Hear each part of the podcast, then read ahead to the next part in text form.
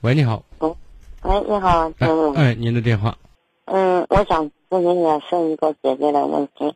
我是离婚的，然后是通过朋友给我介绍了一位，嗯，他是上午的，上午的，结果呢，我们都处了快一年了，从去年也就，嗯、十月份处，现在都九月底了。然后呢，我说跟他领证，他说不领证。你觉得？我觉得这样的不领证像啥事儿啊？啊，不合适啊。你觉得领证还是不领证？他，我自己你今年问他多大了？？嗯，我今年五十八了。五十八是吗？哦，他今年多大？他嗯六十九了，比我嗯大十一岁，儿女呢？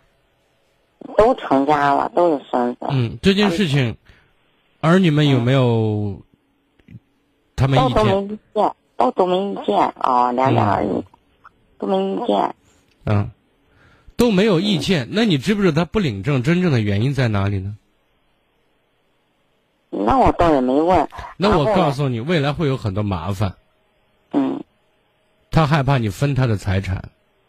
那我跟他说我不要他房子，啥都不你要。是十十十位置宜人也，环境变了，人的想法会变的，对对，对吧？哦，因为说那他人家如果分你的东西呢，如果你他有十万块钱，你有一百万块钱的话，你觉得，那你会分吗？你愿意吗？你担心不担心呢？那他都因为这个时候，事实上咱俩、呃、这过日子是一个伴儿的问题，对不对？对对啊，如果牵扯太多，因为两家都有孩子，都有牵挂，对，那就比较容易产生诸多的我们想不到的矛盾，嗯而到时候解决起来会会比较比较棘手一些。嗯，所以你觉得这个人如果各方面其他除了这方面，其他方面都还可以，都还不错的话，我认为在这个问题上，针对你的年龄和他的年龄，这个问题不是一个很原则的问题，嗯嗯嗯，但是能领当然好了，对吧？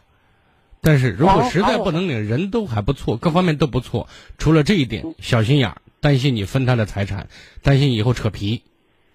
我觉得这个如果成为你们两个在一起的障碍的话，有点不合适或者不划算人还可以，我觉得，啊。所以现在就找个伴儿，找个说话的人，嗯嗯呃你把这个要求降低，嗯。一切都可以继续。嗯，然后还有个啥问题啊？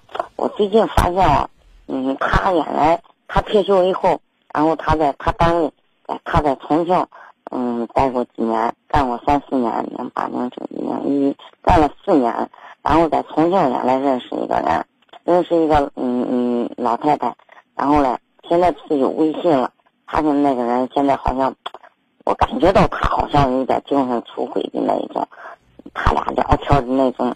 聊天跟朋友聊天聊得过分吗？嗯，我感觉到你你有男性朋友没有？有，那有你但跟是我人们你听了你从来跟人不聊天是吗？也聊天，但是没有像他聊天那种，好像有点他聊天要回避你吗？他聊天肯定不回避我嘛，回还是不回？回避我，回避你是吧？那就这个问题，你有没有提出你的想法？嗯，我说过，他说在那么远的，嗯那那远的，你说现在你坐个飞机就过去了，打坐个火车也行，对不对？？也他到那到啊人家一不行，那为啥你这么自信呢？我我 我这么自信就是，他现在还反聘着，反聘着那就那干反着，正又不是，那还有可以放假吗？或者那女的没事儿她来吗？嗯那你就不来。为什么？你怎么知道啊？啊？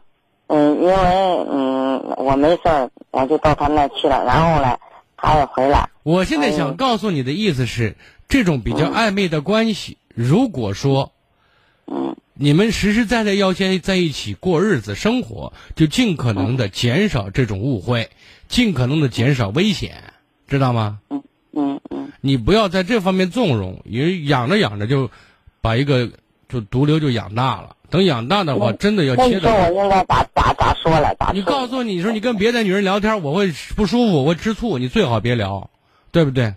有什么话跟我聊，我你愿意聊，我天天陪着你聊，对不对？你跟别人聊，是不是我跟别的男的男人也聊？你觉得这这是过日子吗？这是两个人想作伴吗？对吧？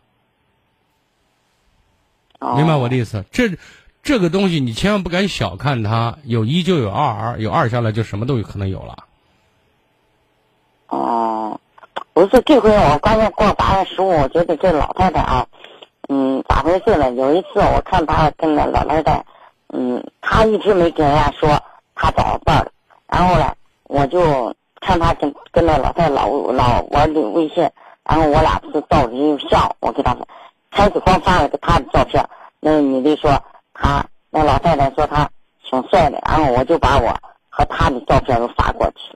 后来那个，嗯，当时他没看，我看了，然后那老太太发说她找找伴了，我说哦，她说那是大嫂，她嫂子，我说哦，我就这样也那个。后来我感觉到最近好像他们，嗯，微信，然后那老太太又给他今前两天过八月十五看我看了我我没吭气儿，反正我也有点不高兴，然后说是你明年七十大寿了，我还给你过生日，他说是，嗯，他热烈欢你迎。看，我现在想说的意思是什么？保嗯持适当的朋友关系是可以的，对不对？嗯嗯，但是嗯嗯不能越界。